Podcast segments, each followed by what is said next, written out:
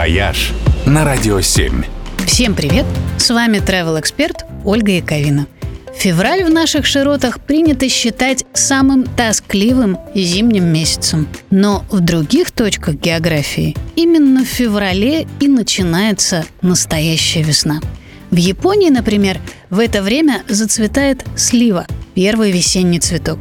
Этот период называют умэ мацури, и сами японцы любят его не меньше, чем знаменитый ханами – сезон цветения сакуры. Особенно много сливовых деревьев в Киото. И порой здесь можно сделать просто невероятные фотографии, когда яркие цветы сливы после ночных заморозков покрываются инеем и выглядят как стеклянные миниатюры. В Португалии февраль – это время цветения миндаля – и в это время берега покрываются настоящими сугробами из его белых лепестков.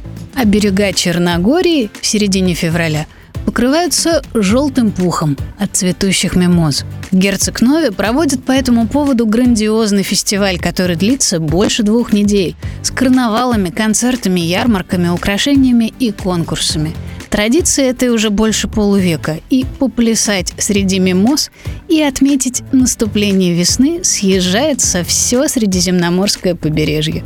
Если все это для вас слишком далеко, а ждать весны уже совсем нет сил, отправляйтесь к Черному морю. В Сочи тоже потихоньку начинает зацветать мимоза.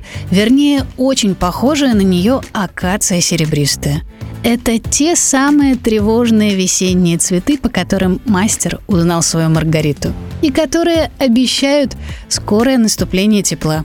И никогда не обманывают. Но если и Сочи для вас слишком далеко, тогда загляните на аптекарский огород в Москве. Здесь до конца февраля проходит выставка «Зимний цветок», и можно увидеть, как цветут пышным цветом азалии и камелии. Не настоящая, правда, а нарисованная, но выглядят они все равно сказочно красиво и весенним настроением заряжают по-настоящему. «Вояж» только на «Радио 7».